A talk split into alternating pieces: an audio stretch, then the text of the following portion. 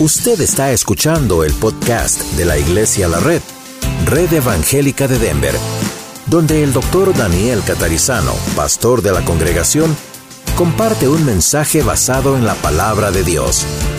Ahora abra su corazón y permita que en los próximos minutos el Señor le hable y le bendiga. Señor, te damos gracias en esta mañana por poder estar unidos otra vez para no solamente aprender, sino poder aplicar todo lo que tú nos enseñas. Pedimos, oh Señor, que tú nos ayudes a comprender y que abras nuestra mente, no solamente ahora, sino durante todo el resto del día. Bendice este tiempo juntos, bendice a los que están viajando en camino, bendice a los que están de vacaciones. Y bendícenos a nosotros aquí juntos y también durante el tiempo de servicio pedimos que tú, Espíritu Santo, te muevas como tú quieras. Esta es tu casa, este es tu lugar y estamos sometidos a ti en obediencia y esperando que tú manifiestes tu poder en medio de nosotros para tu gloria y tu honra. En el nombre de Jesús. Amén. All right, muy bien. Vamos a comenzar. Gracias. Muchas gracias. Ok, eh, hoy vamos a comenzar a hablar acerca de la gracia de Dios. Todos hemos oído hablar de la gracia de Dios, ¿cierto? Pero hoy vamos a comenzar hablando y la semana que viene vamos a continuar. En la introducción nos dice,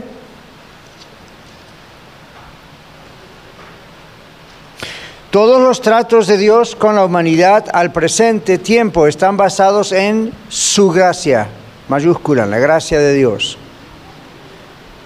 Misericordia y paz. ¿Ok? Todo lo que Dios está haciendo está basado entonces en la gracia, la misericordia y la paz de Dios. ¿Qué significa la palabra gracia? Favor inmerecido de parte de Dios, es decir, no lo merecemos. ¿Ok? Es fácil. Esto significa que Dios nos muestra su favor el cual nosotros no debemos desechar, lo que se evidencia en la salvación que libremente recibimos. Recuerden que la palabra de Dios dice no es por obras, no es por trabajo, es por gracia de Dios. ¿Okay? Pero gracia no es algo que merecemos, ¿de acuerdo? Es inmerecido, no lo merecemos. Así que, ¿quién produce la salvación? Dios. Hay un texto que dice que aún siendo pecadores, Cristo murió por nosotros. Es decir, Él no esperó que nosotros cambiásemos de actitud, fuésemos buenos, entonces dice, vale la pena ir a salvarlos. Al contrario, en medio de todo nuestro pecado, Él vino para sacarnos de todo ese pecado y esa oscuridad. Aquí dice la palabra gracia aparece alrededor de cuántas veces? Como 160 veces en la Biblia. De estas 160 veces, 128 aparece la palabra gracia en el Nuevo Testamento. Obviamente es muy importante. Dios se manifiesta como el Dios de toda gracia, que dice 1 Pedro capítulo 5, versículo 10. Sandra lo tiene aquí, Miguel.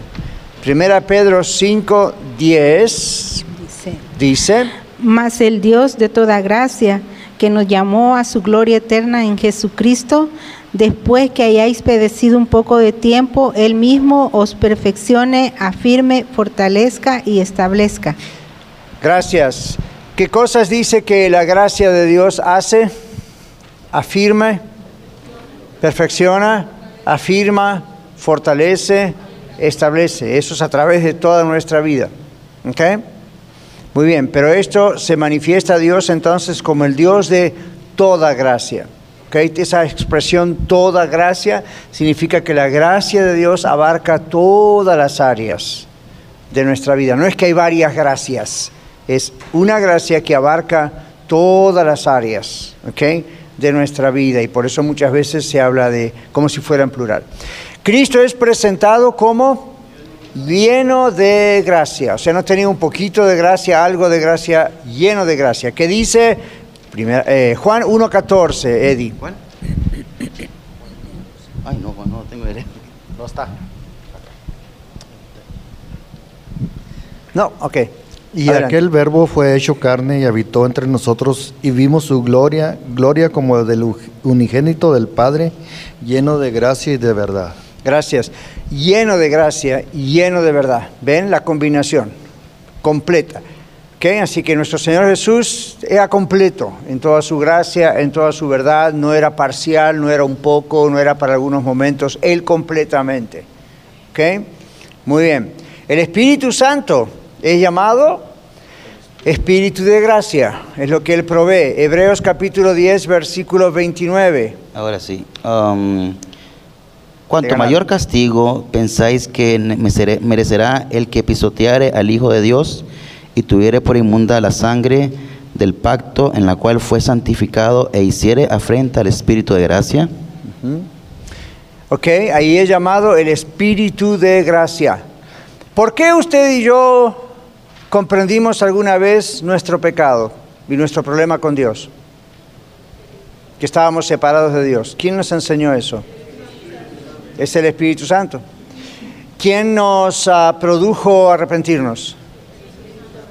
¿Quién produjo que comprendamos que necesitábamos un Salvador? ¿Quién nos dijo que Jesucristo es el único que puede salvarnos? Van aflojando, ¿qué pasó? El Espíritu Santo. ¿Quién produce el nuevo nacimiento? El Espíritu Santo. Vamos a ver algo de eso en el mensaje más tarde. Entonces, tenemos que tener en cuenta que Dios, Espíritu Santo, es el que hace todo esto porque, como dice aquí, es llamado el Espíritu de gracia. Él es el que opera todas estas cosas en nosotros. De este modo, dice, las tres personas de la deidad, Padre, Hijo, Espíritu Santo, están unidas o vinculadas con la gracia. El Padre tiene gracia, el Hijo tiene gracia, el Espíritu Santo tiene gracia, lo cual no debe sorprendernos porque los tres son uno, que en sustancia es lo mismo. El Antiguo Testamento, en el Antiguo Testamento, perdón, la palabra gracia trae el significado de inclinarse o agacharse en bondad hacia alguien inferior. Eso es lo que en el Antiguo Testamento significa la palabra gracia. Entonces se usaba en el Antiguo Testamento con esa idea, ¿verdad? Por ejemplo, si un rey o una persona importante venía yo y le decía, rey, necesito tal favor, el hecho de que el rey se inclinara a darme ese favor, eso es la palabra gracia en el Antiguo Testamento. Alguien más importante que yo se inclina a hacer algo que yo no merezco o que yo pido. Pero ¿qué significa en el Nuevo Testamento? ¿Ok? El Nuevo Testamento que dice, favor es buena voluntad, amor bondadoso. ¿Ok? ¿Se acuerdan cuando los ángeles anunciaron a los pastores en Belén que había nacido Emanuel, Dios con nosotros, Jesús el Mesías? Parte del anuncio que incluyó esta, esta expresión que ustedes vieron conmigo recién. Buena voluntad para con los hombres. Yo sé que hay una versión que dice para con los hombres de buena voluntad, pero la idea es Dios tuvo buena voluntad de salvarnos. ¿Ok? Entonces eso es la gracia, es un favor. Eh, cuando alguien le hace un favor a usted o a mí, ¿lo hace porque lo merecemos o lo hace de pura gracia? Si lo hace por lo que, por lo, que lo merecemos, no es un favor. No lo haría, dice Doris. Pero aún si, ah, ese es el punto, ¿verdad? Es, ah, lo hace no porque lo merecemos, sino porque es un acto de gracia. Aun cuando no lo merecemos, Él decide hacerlo igual. Por ejemplo, los que tenemos hijos o nietos, hijas, nietas, ¿siempre nuestros hijos o nietos merecen lo que piden? No. Entonces, en ocasiones, ¿por qué lo hacemos? Por puro amor, por pura gracia. ¿ok? Simplemente no lo merece, pero lo vamos a hacer. Gracia da oportunidades también. ¿ok? Ahora, vamos avanzando. Las siguientes definiciones nos ayudan a comprender lo que la gracia realmente es. ¿Estamos? A. Gracia es amor desplegado sobre las personas que no lo merecen. ¿Cuántos de ustedes merecen la gracia? Nadie. ¿ok? Dios es amor y cuando coloca su amor sobre nuestra culpa, nuestra impureza, nuestro pecado, fíjense, Dios coloca su amor sobre eso. Es como cuando usted coloca sobre una quemadura o sobre una herida, coloca un paño desinfectante, un paño con medicina. ¿okay? No está pensando primero a ver que se cure la herida y luego pongo el paño. ¿Para qué poner el paño cuando ya la herida está curada? Entonces la forma de curar la herida es esto. Y a veces ese paño duele un poco, ¿no? Pero el propósito es justamente sanar. Entonces la gracia de Dios viene a usted, viene a mí así, arriba de nuestra culpa, arriba de nuestro pecado. Eh, esto es necesario prestarle mucha atención siempre porque son las cosas que contradicen lo que otros piensan sobre tengo que ganarme el cielo, tengo que ganarme la salvación. ¿Cómo voy a poder ganarme el cielo? Es demasiado grande para mí pensar en que algún día podría yo con mis buenas obras o mejorando mi conducta ganarme el cielo. ¿Ustedes creen que alguien podría hacer eso? No, por eso la Biblia dice no es por obras para que nadie se gloríe, para que nadie pueda decir yo merezco ir al cielo porque soy un buen esposo, una buena esposa, un buen hijo, un buen habitante del país. O, y no, es lo que la gente a veces dice, no robo a nadie, no mato a nadie. Hoy en día la cultura, no solamente aquí, sino mundialmente, nos está vendiendo esa mentira. Bueno, no importa, mientras yo no le haga mal a nadie, no hay problema. ¿Escucharon eso? Yo puedo hacer lo que quiero mientras yo no le haga mal a usted, ese es un engaño de Satanás, es un tremendo engaño diabólico el pensar eso. ¿ok? Entonces no caigan, no caigamos en esa trampa. ¿De acuerdo? Todo lo que hacemos tiene consecuencias. Aun si pensamos que no le estamos dañando a nadie, van a ver que tiene consecuencias. ¿ok? Entonces, cuando Dios pone, despliega su gracia sobre nosotros, Él lo hace porque somos pecadores. No lo hace porque somos buenos. Por eso en otra ocasión el Señor Jesús le dijo a los fariseos, los sanos no tienen qué? Necesidad de médicos, sino quiénes? Los enfermos. ¿Y qué dijo el Señor Jesús? Yo he venido a sanar y a buscar lo que se había perdido y a sanar a los enfermos, especialmente en su relación con Dios, separados de Dios. Yo vengo a ellos. El que cree que está sano, cuando el Señor Jesús dijo los sanos no tienen necesidad de médico, no quiso decir que los fariseos estaban sanos, es una especie de sarcasmo, ¿verdad? Si usted se cree que es sano, no, no, yo no le sirvo. Yo he venido a los que consideran que son pecadores, a los que saben que están separados de Dios, a los que saben que son pecadores. Entonces, vengo yo, dice el Señor, con mi gracia. Jesús no murió en la cruz porque los romanos lo asesinaron y los judíos lo condenaron. Eso ocurrió legalmente, pero Jesús murió en la cruz porque Él decidió morir en la cruz. Amén. Fíjense que hubo otras oportunidades, en el Nuevo Testamento dice que, que lo querían matar y, y, de repente ustedes ven el comentario, Jesús se escapó de allí o no pudieron hacerlo porque no era el tiempo. ¿Okay? Entonces cuando llegó el tiempo, Jesús se dejó agarrar. Digo, acá estoy. ¿A quién buscan? A Jesús Nazareno, soy yo. ¿Ven? En vez de hacer un milagro, hacer algo, inclusive hizo un milagro allí, sin embargo, lo apresaron igual. Pero la Biblia dice eso, ¿verdad? Él, y el mismo Señor Jesús dijo, yo doy mi vida, nadie me la quita, yo la pongo. ¿Ven? Entonces, eso es un acto de gracia. Eso es un acto de gracia de Dios, ¿de acuerdo? Entonces, cada vez que pensamos en nuestra salvación, tenemos que recordar, el Señor lo hizo por mí de pura gracia. ¿Ok? De pura gracia. No fue, lo agarraron por fin y lo mataron. Tuvieron muchas oportunidades de hacer eso. Es cuando Él quiso y dijo, este es el momento, boom. Entonces Él dijo, ok, ahora voy a la cruz. Ok, pura gracia, gracias Señor. Gracias al amor desplegado entonces, punto A, sobre las personas que no lo merecen. Dios es amor y cuando coloca su amor sobre la culpa, la impureza, el pecado, etcétera, de nosotros como pecadores rebeldes, entonces eso es gracia. B, el amor que mira hacia arriba, esta es otra expresión de lo que gracia significa en la Biblia. Gracia es el amor que mira hacia arriba, es adoración. Yo puse entre paréntesis, por eso adoramos a Dios. El amor a un mismo nivel es afecto, el amor que desciende se llama gracia. Entonces vamos a explicarlo un poquito. ¿Qué significa el amor al mismo nivel? Entre nosotros como seres humanos nos amamos unos a los otros al mismo nivel. Al mismo nivel no significa con la misma intensidad, ¿verdad? Hay personas que aman más que otras o aman más a uno. Yo amo más a mi esposa que a ninguna otra persona en el mundo. Es normal, es mi esposa.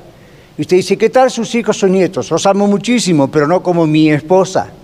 Mi esposa ama a nuestros hijos que hemos tenido juntos y a, nuestros nietos y, y, a la familia, pero no a nadie ama tanto como a mí. ¿Por qué? Porque obviamente en el orden de prioridades yo soy su esposo.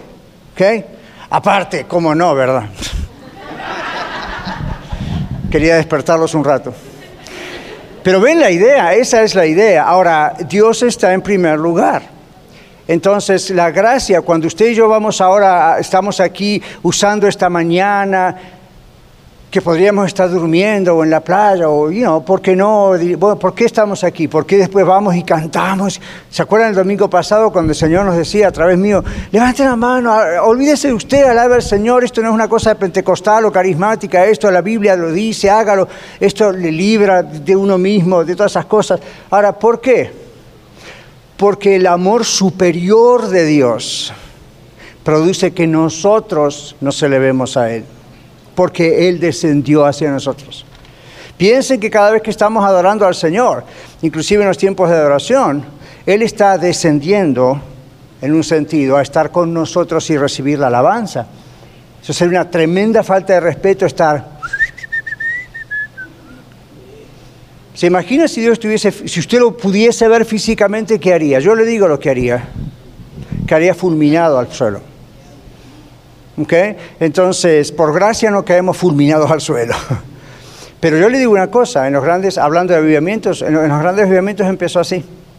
Un terrible temor de Dios por sentir su presencia de una manera muy especial, no un temor de, oh, estoy perdido, mover infierno, sino que, ¡ah! ante la grandeza y la majestad de Dios, ¿verdad?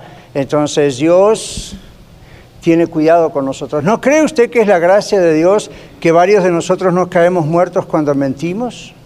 ¿Se acuerda qué pasó con Ananías y Zafira? Pleno servicio y de repente, ¡pah!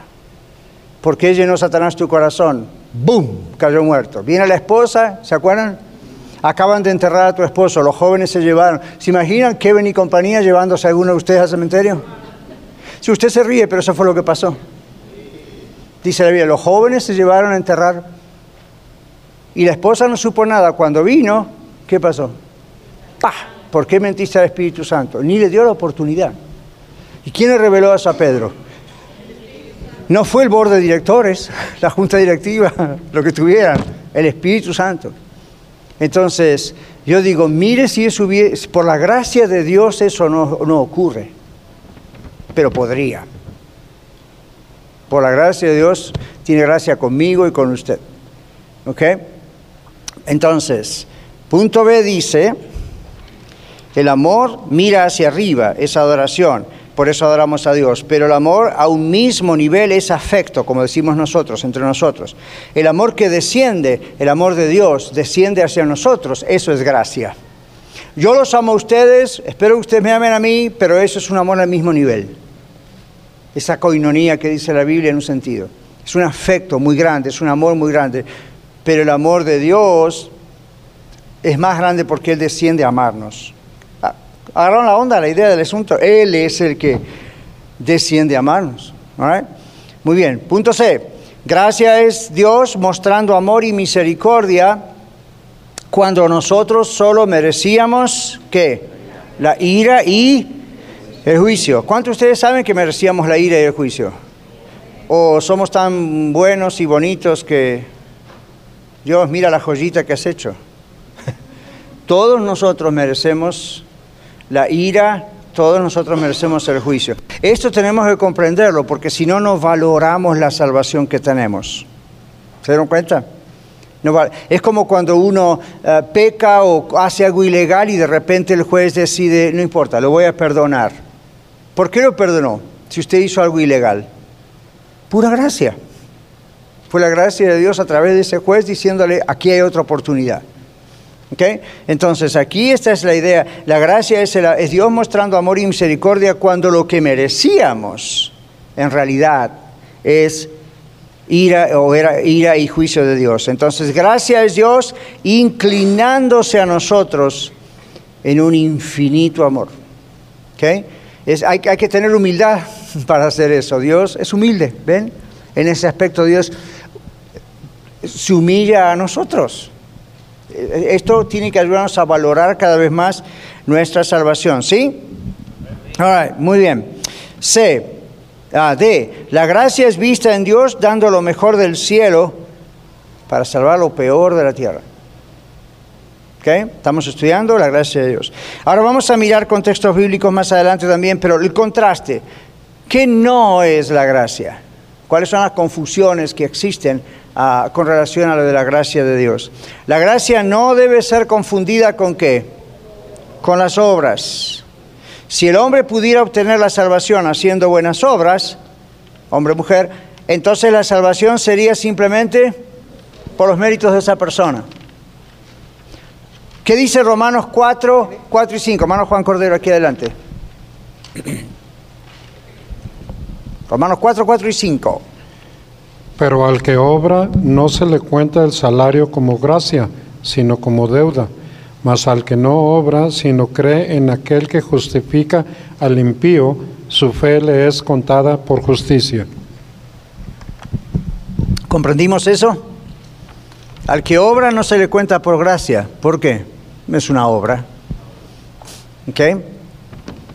Romanos 11.6. Angelita, aquí adelante. Romanos 11.6. Y si por gracia ya no es por obras, de otra manera la gracia ya no es gracia, y si por obras ya no es gracia, de otra manera la obra ya no es obra. Parece un trabalenguas, ¿verdad? Vamos a leerlo otra vez despacito. Despacito, despacito. Y si por gracia ya no es por obras, Y si por gracia, entonces no es por obras. All right. de otra manera la gracia ya no es gracia. ¿Ok? Got it? Y si, fuera por... obras, entonces la gracia no sería gracia. ¿Ok? y si por obras ya no es gracia, Y si de- es por obras, no es gracia. entonces no es gracia. ¿Ok? de otra manera la obra ya no es obra. Entonces, la misma obra no sería llamada una obra si fuera por gracia. Sí, Pablo se dedica siempre a darnos vuelta al cerebro un poco, pero ok, en griego es peor. Pero esa es la idea, ¿verdad? ese pensamiento rotativo que él hace, es, es- esa es la idea. Inclusive si usted dice, estoy haciendo esto, eh, es una obra, bueno, la idea es esta, o es una obra o es por gracia o es, no puede estar mezclado, o es una cosa o es la otra, es básicamente lo que está pasando allí. ¿Ok? Siguiendo el texto, aquí, o el siguiente texto, Dios, antes de ir a los otros textos, Dios no le debe nada al hombre, dice. ¿Comprenden?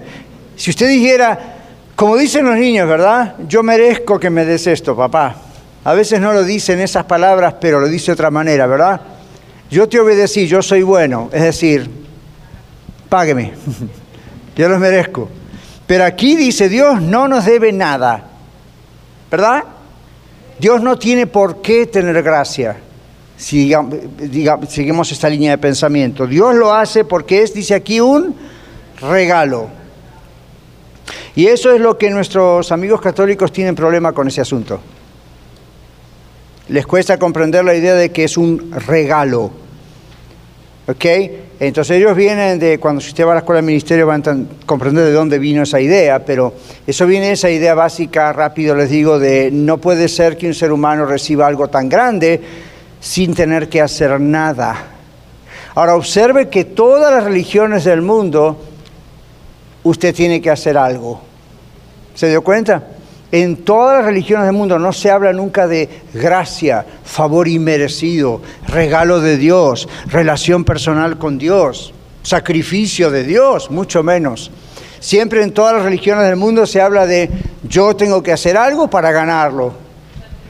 Un sacrificio y, sin, y aún ni siquiera sé si lo voy a ganar, pero al menos me quedo más cerca. Esa es la idea.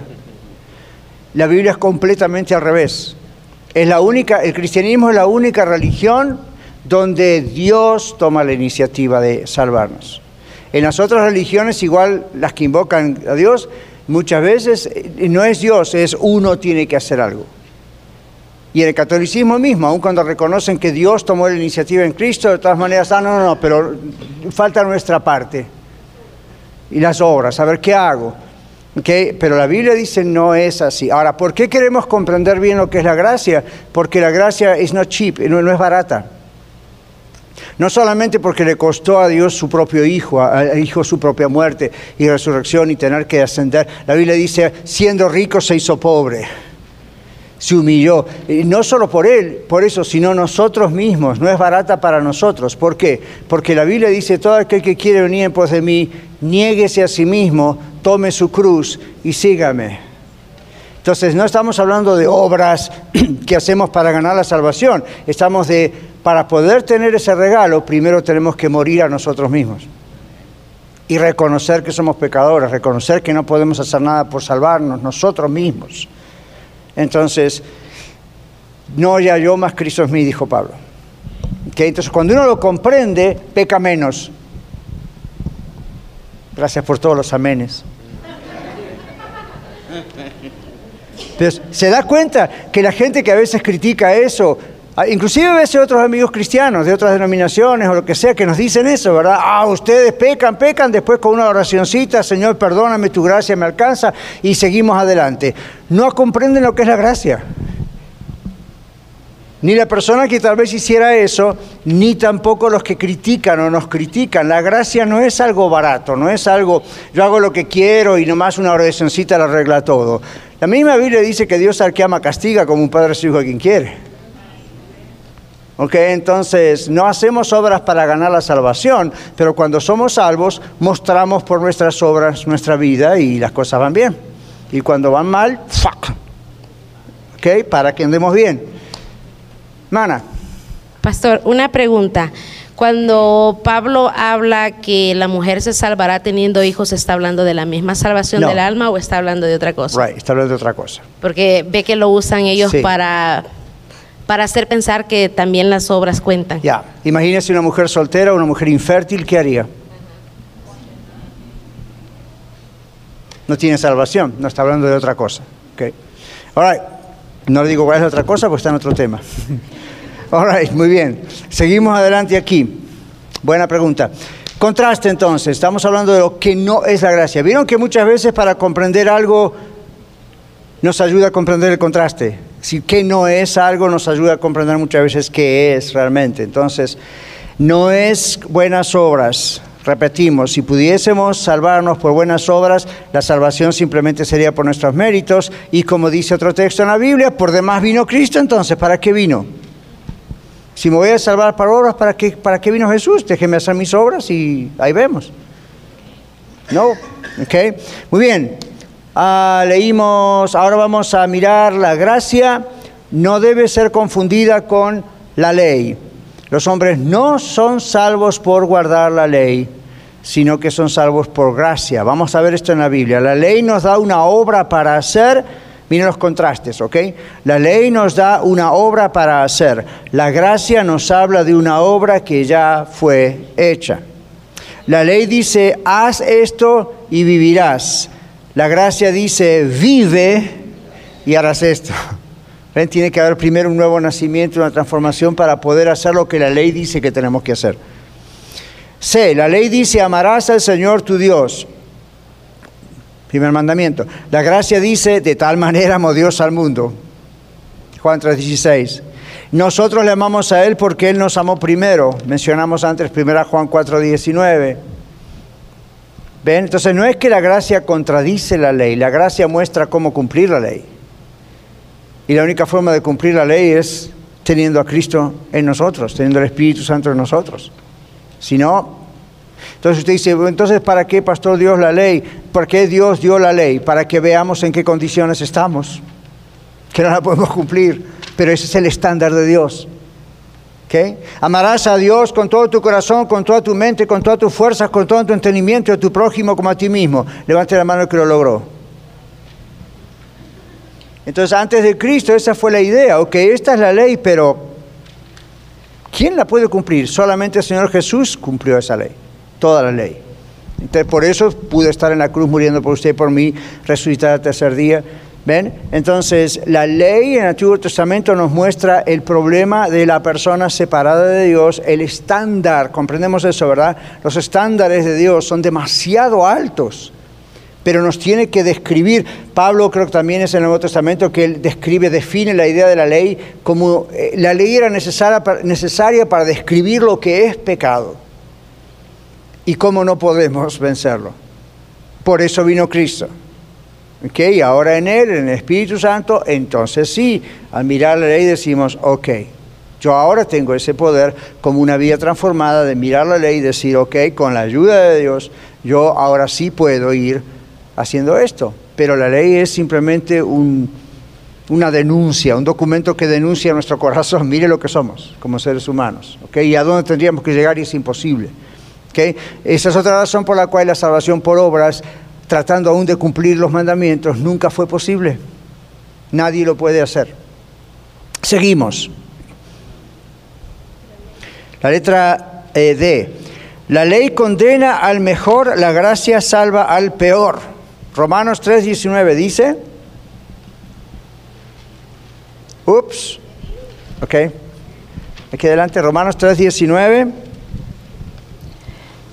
Pero sabemos que todo lo que la ley dice, lo dice a los que están bajo la ley, para que toda la boca se cierre y todo el mundo quede bajo el juicio de Dios. Así que todos estábamos bajo la ley y en ese momento imagínense los fariseos diciendo si cumplimos la ley y todas estas cosas y dice la ley condena al mejor, aún los que están bajo la ley. Y ahora dice la gracia salva al peor, Romanos 3, 24 y Romanos 4, 5. Eddie. Ah, siendo justificado gratuitamente por su gracia, mediante la redención que es en Cristo Jesús. ¿Y capítulo 4, verso 5? Aquí lo tengo. Ok. Ah, mas al que no obra, si no cree en aquel que justifica al impío, su fe le es contada por justicia. Gracias. Entonces, ¿cuándo la fe produce esa justicia? Cuando uno cree. ¿Vieron? ¿Escucharon bien lo que leyó? Es al que cree le es contada por justicia, no al que trata de cumplir la ley. Ahora, eso no significa que no debemos tratar de cumplir la ley. Nosotros como hijos e hijas de Dios tenemos el Espíritu Santo, esto nos ayuda a cumplir la ley. Pero recuerden que está hablando Pablo en contra de la idea de ser salvos por la ley, como ellos pensaban. ¿Ok? Muy bien. Letra E. La ley, como decíamos recién, la ley de Dios revela el pecado. Romanos 3.20. Miguel, ¿quién lo tiene? A ver, Romanos 3.20. ya que por las obras de la ley ningún ser humano será justificado delante de él, porque por medio de la ley es el conocimiento del pecado. Porque por medio de la ley, ¿cuál ley? La ley de Dios, por medio de la ley es o viene el conocimiento del pecado. Entonces dice, antes de que se dijera no adulterarás, la gente no sabía que eso era una ley en contra de Dios. Ahora está definido, siglos, miles de años atrás, ¿verdad? Hay una definición. Eso ocurre con las leyes estatales o las leyes del gobierno, ¿verdad que sí? Ustedes, yo, a lo mejor venimos de otros países y no conocíamos las leyes aquí. Algunas leyes son muy parecidas, vieron que hay otras que son muy diferentes. Y si uno no las conoce, uno dice, bueno, lo siento, señor juez, perdón, lo siento, señor juez, yo ignoraba esta ley. ¿Qué le dice el juez? La ignorancia no es excusa para... La ley está escrita, pero yo la ignoro, ese es su problema, la ley está escrita. Tendría que haber conocido lo que la ley dice, porque la ley define qué es legal, qué es ilegal. Un stop sign dice no vaya más allá porque hay que hacer un stop. Si no estuviera un stop, usted decide si quiere hacer un stop o no. Es como, por ejemplo, el otro día íbamos conduciendo y yo, yo estaba ahí, sabía que yo tenía, como decimos acá, the right of way.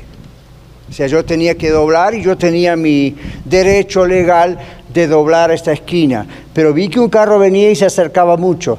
Mi esposa me dijo, oh, pero tú puedes doblar, él, eh, te, te corresponde a ti. Yo dije, yo sé que me corresponde a mí, yo conozco la ley, pero no sé qué intenciones trae ese, viene muy rápido. Entonces fue mi decisión, no había un stop. Conozco la ley, no había un stop, yo sé que puedo doblar a la derecha en ese caso. Yo tenía que decidir, mi decisión fue voy a parar a ver qué hace, por las dudas. Entonces paré y él hizo una señal, entonces yo seguí. Pero ve, esa es una decisión. Pero ¿qué pasa si uno dice, bueno, no hay stop, so, por lo tanto puedo seguir? Fine, es su decisión. Pero la ley define lo que es legal o ilegal. Si hay un stop, usted no puede decir al juez, si le hace un ticket a la policía y va a la corte, usted no le puede decir al juez, pero yo no tenía ganas de parar. Yo llegaba tarde a la reunión en la iglesia, yo, ten, I mean, come on. El propósito final es mucho más importante que este stop. Y Jesús hubiese dicho, justamente porque iba a la iglesia de haber aprendido a cumplir la ley. Pero ven la idea. Hay cosas en las que uno dice, ok, hay opción. En la ley no hay opción. La ley nos dice, esto es ilegal, esto es pecado, esto es contrario a la ley, esto es una infracción. Entonces ahí está el punto aquí. En cuanto a Dios se trata, la ley es la ley y la ley de Dios fue hecha para describir, como dice ese texto, yo estoy usando mis palabras, para describir qué es pecado delante de Dios. Y eso nos ayuda a darnos cuenta de qué nos salvó Dios en Cristo. ¿Ok? Marta. Pastor, ah, en base a lo que nos acaba de explicar, eh, ¿cómo se aplica entonces a las personas que son inconversas y que están este, en pecado? Y ah, porque generalmente decimos, bueno, ella aún no es salva, somos como justificando que lo que está haciendo eh, es bueno. Yo no creo que estamos justificando lo que está haciendo, estamos justificando el hecho de que no sabe que lo que está haciendo va en contra de Dios, aunque muchos saben igual, pero no les importa. ¿Por qué? No tienen temor de Dios, porque no conocen a Dios. O sea, no justificamos que, por ejemplo, si usted dice, fulano y fulano no conocen a Cristo, entonces viven juntos en unión libre, en concubinato. La Biblia dice que eso es pecado. Esas dos personas, al no conocer a Cristo, no les importa si es pecado o no es pecado. No tienen temor de Dios. En cuanto tienen temor de Dios y se dan cuenta de lo que la ley de Dios dice, dicen, tengo que arreglar esta situación. Pero entonces uno no justifica, bueno, pobrecitos, no justifica el hecho de lo que está haciendo. La ley es la ley. Lo que uno dice es, mientras no teman a Dios, van a seguir haciéndolo. Entonces, ¿por qué nuestra oración debería ser dirigida a que primero conozcan a Cristo? No a tanto de, hey, tiene que casarse. Porque para ellos es, a mí no me importa. ¿Ven? No, no. Es como la persona que dice, ah, yo me drogo, yo engaño a mi mujer, engaño a mi, a mi hombre, verdad, a mi esposo, lo que sea. Y, y dice, bueno, estará bien o estará mal. Ven lo que decíamos al principio. Pero yo a usted no le estoy haciendo daño. Esa es la filosofía de hoy en día, ¿vieron? Mientras yo no le haga daño a usted ni a la sociedad, no tienen temor de Dios, no se dan cuenta de lo que está pasando. Entonces la oración es, Señor, que te conozcan, que tengan temor de ti, que se arrepientan. Entonces después todo cambia y dicen, ¿qué estoy haciendo? ¿Cómo voy a vivir así? Es como a veces yo digo, y otros hemos dicho a través de los años, muchos otros, los peces no se limpian debajo del agua. Cuando uno va a pescar, uno pesca y el pez viene sucio y con escamas y como vino.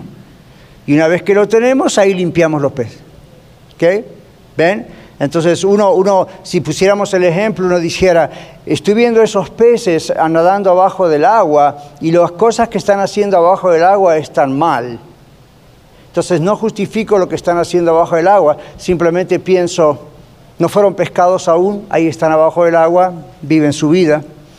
Entonces, no es la mejor ilustración, pero diríamos, vamos a orar que puedan ser pescados para puedan ser limpiados. ¿Ok?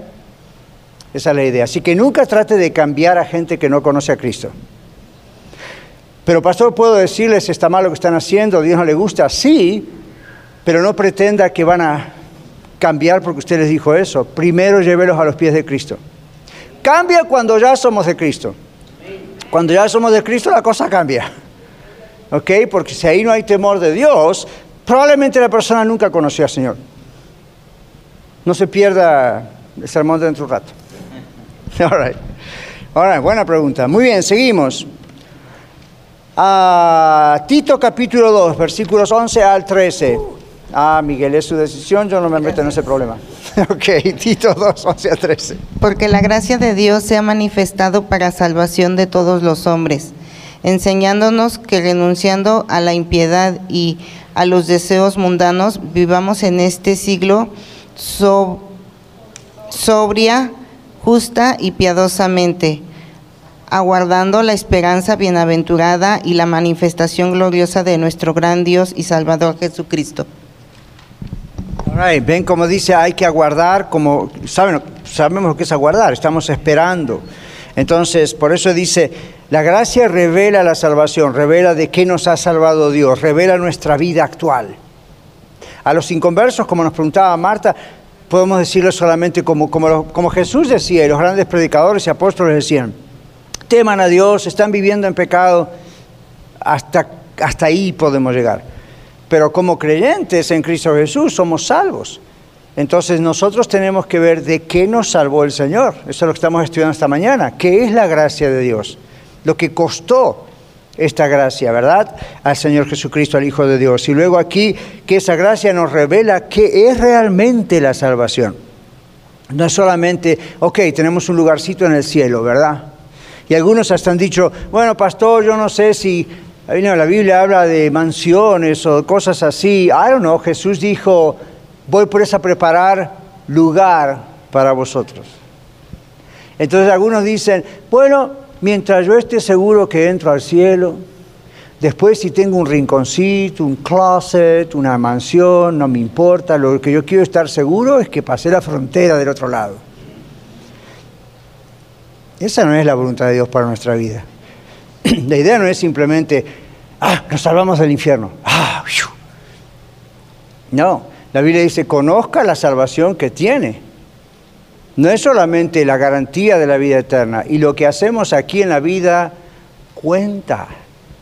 La Biblia dice que todos vamos a dar a Dios razón, cuentas de todo lo que hicimos aquí. Esto que estoy haciendo hoy, esto que usted está haciendo hoy, Dios lo tiene registrado. Cuando yo un día esté delante de Dios como pastor, aparte de primeramente igual que usted, como hijo o hija de Dios, yo voy a estar ahí como hijo de Dios, pero Dios me va a pedir cuentas en cuanto a mi trabajo, a lo que estoy enseñando. ¿Ven por qué uno tiembla a veces como pastor pensando, Señor, por favor que diga solamente lo que tú quieres que diga, porque ¿ok? Luego la Biblia habla en todos en general, de, habla de premios y la Biblia habla de que vamos a dar cuentas y la Biblia dice que todo lo que hemos construido en nuestra vida, y pone el ejemplo de minerales y materiales en general, ¿verdad? Dice, va a ser probado por fuego. Y lo que es en su vida ha sido heno, hojarasca, sabemos de qué estamos hablando, ¿verdad? Elementos que con una llamita se queman, Dice, eso va a desaparecer, no va a contar. Y por más que usted le diga al Señor, pero mira que yo hice esto, mira Señor que hice lo otro, mira Señor que hice aquello, la Biblia dice, todo lo que no cuente delante de Dios porque su motivación no fue la correcta, o la mía no fue la correcta, ¿ok? Se quema, delante de Dios no va a tener sentido. Lo que va a permanecer, ¿qué es? Pero sí, pero ahí en la Biblia habla de que el oro se prueba por fuego. O sea, haciendo el ejemplo de materiales. ¿Qué es lo que va a pasar eso? Esa prueba. Lo que realmente hicimos aquí por amor. Lo que realmente hicimos aquí porque realmente amamos al Señor. Estamos aprendiendo a amar al Señor. ¿Ok? Entonces, por eso a veces usted escucha que yo u otros predicadores decimos, no se fíe de que porque va a la iglesia, diezma, ofrenda, trata de portarse bien. Haga todo eso, porque de repente usted no sabe cuándo el Espíritu de Dios de una manera especial le toca. Y el Espíritu Santo trabaja en maneras especiales cuando estamos juntos, aparte de solos. Yo creo que a veces la gente no se da cuenta de eso, ¿verdad? Entonces asiste a un lugar, no asista a la iglesia. no solamente asista a la iglesia, esté en la iglesia. Que su espíritu, alma y cuerpo estén acá adentro. Porque usted no sabe cuándo de pronto algo especial pasa. Yo vengo siempre con expectativa, algunos días más que otros, pero vengo con expectativas. Hmm, a ver qué va a hacer el Señor. Entonces todo eso cuenta, todo eso cuenta. Entonces cuando estemos delante del Señor, eso cuenta. Si usted cree que está haciendo algunos pecados que nadie se da cuenta, yo no me daré cuenta, su esposa o esposo, sus hijos, el vecino, su jefe, pero hay quien está observando absolutamente todo. Ahora, esto no es para, ¡Ah! qué temor, qué miedo. Esto, si realmente ama a Dios, eso se va a demostrar. You stop it. Usted se arrepiente y para con eso. ¿Okay?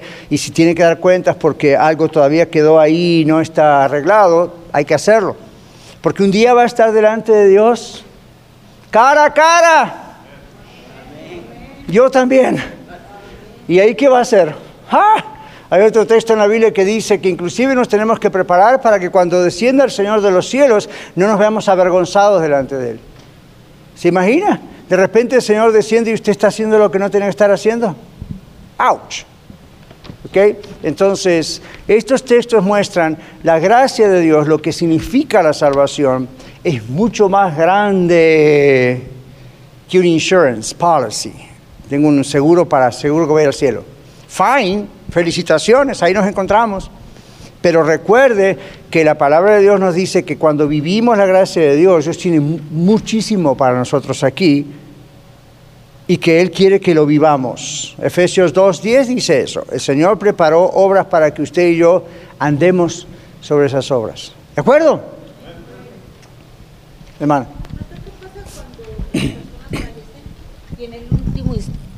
¿Qué pasa cuando las personas fallecen? Cuando las personas fallecen y en el último instante reciben a Cristo. ¿Son salvas? ¿Qué pasó con el ladrón en la cruz? Sí, sí, ¿Son salvos? son salvos. Pero olvídese de todo lo demás porque pues Sí. ahí, ¡pum! Así como por fuego. Amén. ¿Ok? Ahora, uno dice, bueno, gloria a Dios, al menos es salvo. Ya, gloria a Dios. El asunto es, ¿qué tal? Obviamente ustedes y yo no somos ese caso, ¿ven? ¿Se dieron cuenta? Ustedes que están escuchándome acá y en el podcast, no somos, no somos el caso del ladrón en la cruz.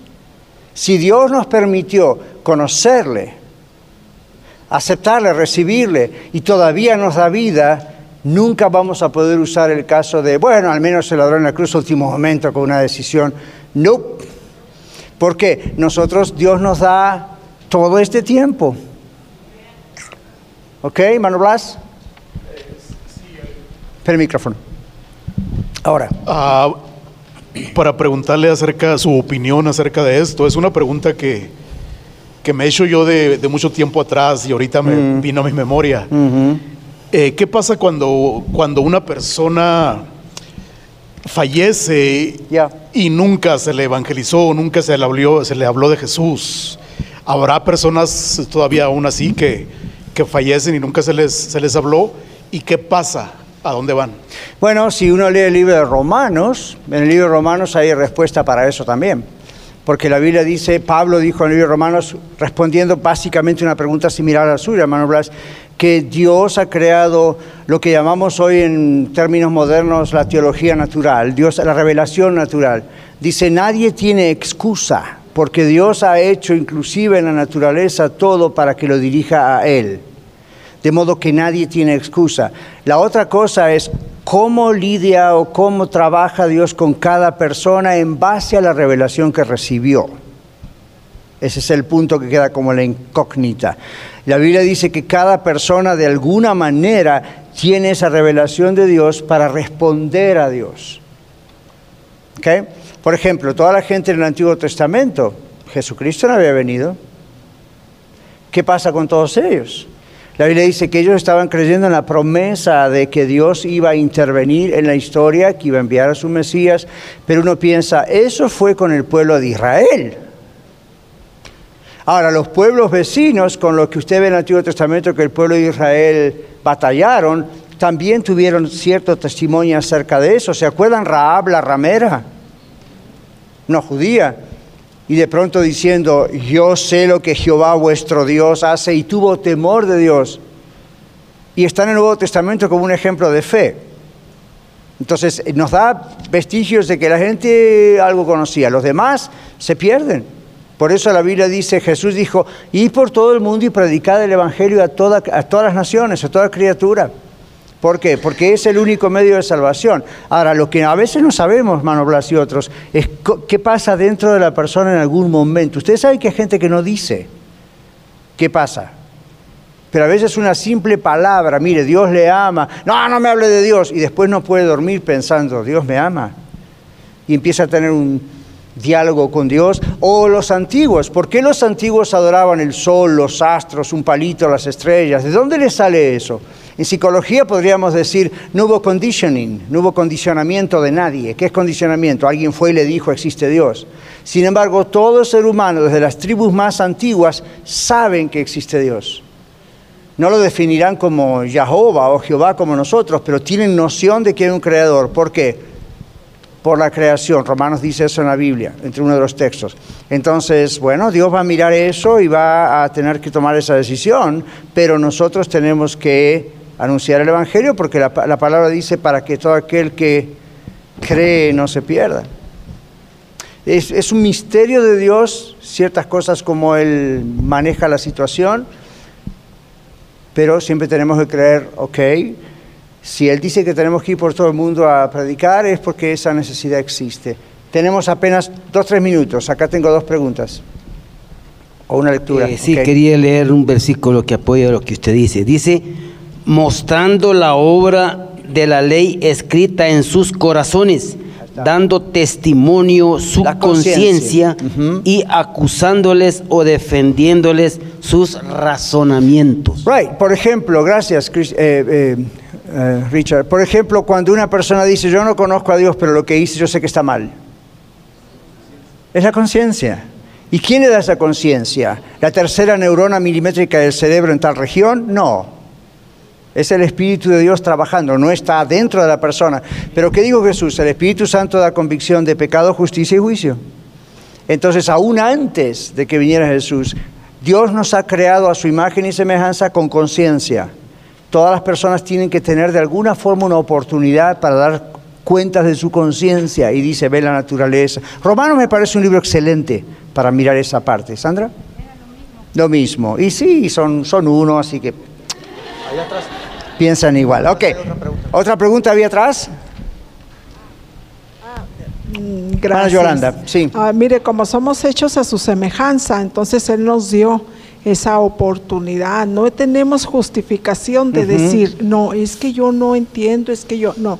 O creemos o no creemos, por eso nada nos puede justificar. Que oyó, escuchó, no escuchó, no. Nosotros no lo sabemos, pero Dios sí. Claro. Gracias. Muy bien. All right. Letra A, el hombre necesita la gracia de Dios porque, y sabemos hombre genérico, ¿verdad? Hombre mujer. Necesita la gracia de Dios porque en su pecado se revela contra la santa ley de Dios. Romanos 3.23, rapidito que tenemos poco tiempo. Romanos 3.23, Miguel. Amén, porque tan, oh, amén. 3.23. Por cuanto todos pecaron, están destituidos de la gloria de Dios. Ok, todos. Todos. All right. Colosenses 1.21, mano Juan aquí adelante medio. Y a vosotros también, que erais en otro tiempo extraños y enemigos en vuestra mente, haciendo malas obras, ahora os ha reconciliado. Ok, gracias. Entonces, por lo tanto, el hombre no merece nada, sino el juicio. Eso es lo que, si no captamos eso, no captamos la idea de la gracia. Cuando empezamos a justificar, no, pero fulano es más bueno, fulano es otro. A mí no me importa si es el Papa, si era, ¿cómo era la otra? Este, la Madre Teresa o, o, el Padre Juancito, I don't care. No, aquí la Biblia dice todos. Eso me incluye a mí, a usted, a todos. ¿Ok? Entonces todos tenemos que enfrentarnos al juicio de Dios. La única forma de arreglar esa situación, de no ser enjuiciados por Dios, es entregando nuestra vida al Señor Jesucristo porque Él cargó con nuestros pecados en la cruz para pagar por nuestros pecados para que no fuésemos a juicio. Eso es gracia de Dios. Punto B. El hombre permanece culpable delante de Dios habiendo quebrantado la santa ley de Dios. Romanos capítulo 3, versículo 19. Pero sabemos que todo lo que la ley dice, lo dice a los que están bajo la ley, para que toda, toda boca se cierre y todo el mundo quede bajo el juicio de Dios. Mm, toda boca se cierre. Gálatas 3.10. Aquí adelante, Armando. Gálatas 3:10. Porque todos los que dependen de las obras de la ley están bajo maldición. Pues escrito está, maldito aquel que no permaneciera en todas las cosas escritas en el libro de la ley para hacerlas. Okay. ¿Se dan cuenta por qué está esa maldición? ¿Por qué está esa maldición? Maldito es el que, porque al final lo dice, porque nadie puede cumplir todas. Entonces, esta es la idea de la ley. Aún si usted dice, cumplí 99%, punto 99%, ese 1% que le falta o esa décima que le falta, ya lo hizo culpable. Dios es 100% perfecto. Entonces no le podemos dar 99.99.99 de aún si ni llegamos ni al 10%, pero aún si llegáramos a eso. ¿De acuerdo? Entonces ahí Gálatas 3.10. Santiago 2.10.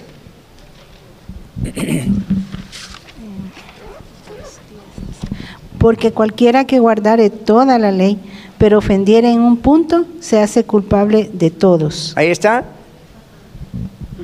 El que ofendiere en un punto se hace automáticamente culpable de todo. Pero eso lo podemos ver aún no solamente en la ley, lo podemos ver en la naturaleza. ¿De qué color es la leche?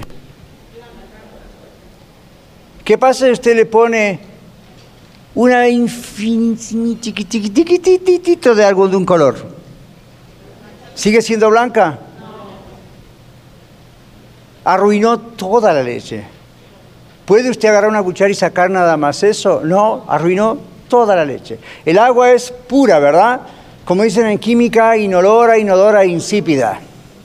Ok, en cuanto usted le agrega una pequeña gotita, por más pequeña que sea, y usted no lo pueda ver y diga, sigue siendo agua cristalina, no es agua cristalina. Usted la pone abajo en un tubo de laboratorio y dice, esta agua está contaminada. El agua que usted y yo tomamos aquí está contaminada. En algunos casos con cosas buenas, como flúor, que nos ayuda a los dientes. En otros casos está contaminada con plomo, ¿sabían eso? Por eso en algunos lugares uno pone filtros, etc. Pero no hay agua absolutamente pura. Gracias a Dios, nuestro cuerpo, Dios le ha creado anticuerpos para defendernos de eso. Pero ven que hay gente que de pronto tiene una alergia o algo. Entonces, ¿qué es lo que pasa? Algo que Dios creó absolutamente puro, ¿puede enseguida perder la pureza aunque no se vea, no se note? Oh, yeah. Usted al agua le puede poner otro líquido incoloro y usted mira el agua y dice, este agua es pura. Y después cuando la toma se da cuenta, wait a minute, esto no es agua pura. Entonces, Santiago dice en la Biblia, el que, el que ofende en un punto. Digamos, si usted va a corte y lo pone en la cárcel, no es solamente por lo que usted dice, bueno, pero yo ofendí en esta cosa. Para el juez, para el sistema legal, es una violación de las leyes. Ve que usted le hablan en plural, ¿verdad? Y usted dice, ¿cómo de las leyes? Yo, y no, mm, tragué el semáforo, dicen algunos por ahí. Lo que usted, lo que usted hizo es corromper las leyes de tráfico. Y usted dice, por una luz en la calle, por un stop o por un semáforo, aunque sea uno, la idea es, es un paquete todo. ¿Okay? Entonces, aun cuando fuésemos la persona supuestamente más santa de la tierra, No, siempre hay, aunque sea algo pequeñito, escondido, que usted dice, bueno, esto no es tan grande como lo que hizo mi vecino que mató a su perro. Eh, no importa lo que es. Delante de Dios, en el estándar de Dios, una pequeñísima cosa ya rompió el, el asunto, ¿ok? La ley. All En tal condición está sujeto a la maldición de Dios. ¡Auch!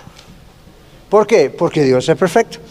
Concluimos, el hombre ha rechazado y ha asesinado al Hijo de Dios, aunque yo le dije antes, legalmente eso es lo que fue ocurriendo, pero lo que ocurrió, pero el Señor se entregó por nosotros. El hombre no tiene absolutamente ningún reclamo válido delante de Dios. ¿Qué dice Juan 12, 31 al 33? Y después otra persona que no haya leído todavía, tal vez, Juan 3, 18. Ahora es el juicio de este mundo. Ahora el príncipe de este mundo será echado fuera. Y yo, si fuera levantado de la tierra, a todos ataré a mí mismo. Y decía esto dando a entender de qué muerte iba a morir. Muy bien. ¿Y qué dice Juan capítulo 3, versículo 18?